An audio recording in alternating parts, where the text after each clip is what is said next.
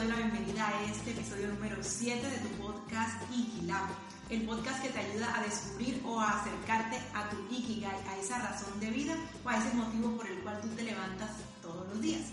En los episodios anteriores de estos eh, momentos o de estos audios navideños hemos estado trabajando en el diagrama o en el mapa de propósito que propone la filosofía Ikigai. Eh, recordemos que la palabra Ikigai significa razón de ser y es un término eh, japonés que en español tiene esa traducción. Bien, hemos trabajado en la vocación, en la profesión, en la pasión y ahora vamos a trabajar en la misión. Recordemos que este mapa de propósitos que propone la filosofía japonesa se complementa. Se complementa con lo que el mundo necesita, por lo que te pueden pagar, en lo que eres bueno, lo que amas y en el centro está tu Ikigai. Vamos a trabajar hoy entonces en nuestra misión. Para ello vamos a recordar lo que hicimos en el episodio anterior en donde identificamos cuáles eran esas cosas que nosotros amábamos, esas cosas que si no tuviéramos que trabajar o que no necesitáramos dinero o que pudiéramos estar todo el día haciendo lo que quisiéramos, eso era lo que íbamos a estar haciendo precisamente, ¿sí? Dibujar, cantar, caminar, ayudar a otras personas, escuchar historias, contar historias, lo que se te venga a la cabeza que te genera ese brillo en los ojos y que te encanta hacer sin necesidad que te paguen. Eso que amas, que a ti te, eh, genera una gran satisfacción. Em, vamos a hacer el listado en esta ocasión también de esas cosas que están en el centro, de lo que el mundo necesita. Recuerda que en el, episodio en el que empezamos a trabajar este mapa de propósito, empezamos a descubrir qué era lo que el mundo necesita. Yo les contaba que allí era importante nosotros conectarnos con eso que nos preocupa, que de lo que nosotros vemos en noticias, que vemos en nuestra educación, en lo que se da en el mundo hoy, que es eso lo que más nos preocupa con lo que nos conectamos. Yo te contaba que lo que más me conectaba a mí era el tema de generar esperanza, ya que siento que eh, hoy día hay poca gente que tiene una razón para vivir. Entonces creo que eh, a mí lo que más me conectaba de lo que el mundo necesitaba era generar esperanza. Entonces, ya hicimos cada una de estas partes, lo que amábamos, lo que el mundo necesita, lo que por lo que me pueden pagar y en lo que somos buenos. ¿sí? Descubrimos que en, el tema de la vocación, cuando apenas estamos en, en esa línea, es decir, cuando todavía no nos hemos complementado con las otras partes de nuestro Ikigai, hay una sensación de entusiasmo y complacencia, pero hay una incertidumbre.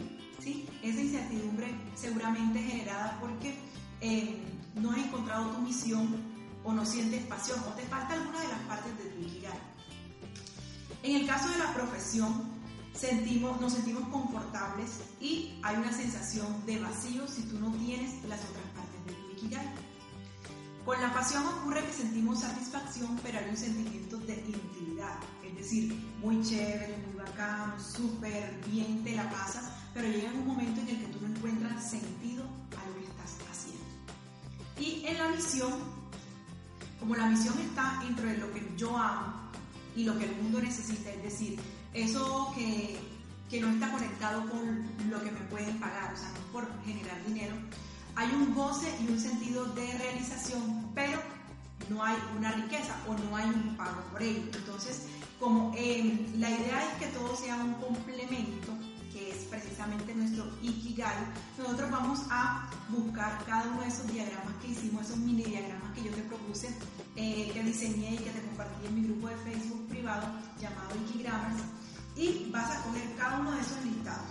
Lo que, tú, lo que tú colocaste en vocación, en profesión en pasión y ahora lo que vas a poner en misión, que es lo que está en el centro eh, de esos dos que te propuse, entre lo que amas y lo que el mundo necesita y vas a empezar a ver cuáles son las cosas que se repiten o que eh, están en común.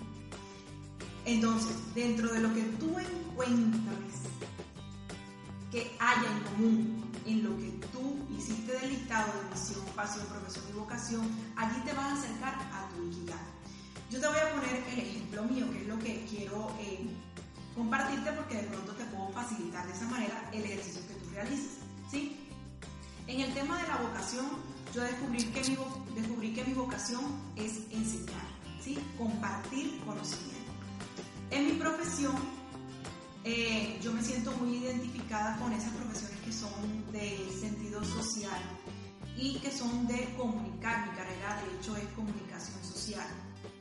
Mi pasión, a mí me apasiona lo que tenga que ver con creatividad. Me apasiona estar todo el tiempo dibujando colores, innovando.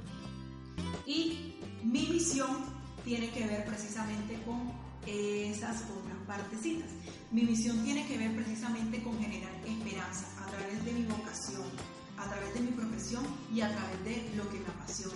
Ahí está mi Ikigai. Ahora, el Ikigai puede transformarse con el tiempo. ¿sí? Es una de las cosas que aprendí en el libro que, que nos proponen los autores de, em, que estuvieron de este término de Ikigai y que te voy a compartir en mi Instagram eh, esos datos y en mi grupo de Facebook, al igual que en mi página. Em, sigue haciendo tu listado, yo te voy a estar te voy a estar acompañando en estos días eh, que ya finalice el año y te voy a estar proponiendo un último ejercicio para que finalices este año con propósitos para la década que se. Soy Liliana Durango y esto fue el podcast Iquilab. Nos vemos y nos escuchamos en un próximo episodio. Chao.